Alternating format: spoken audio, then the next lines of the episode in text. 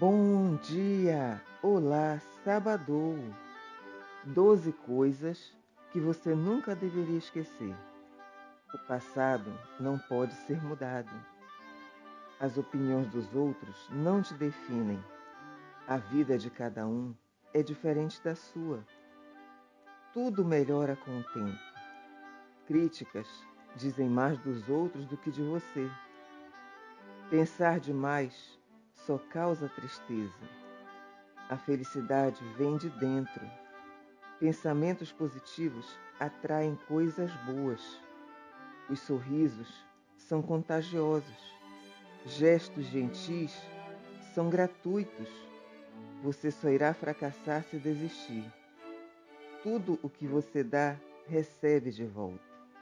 Bom dia!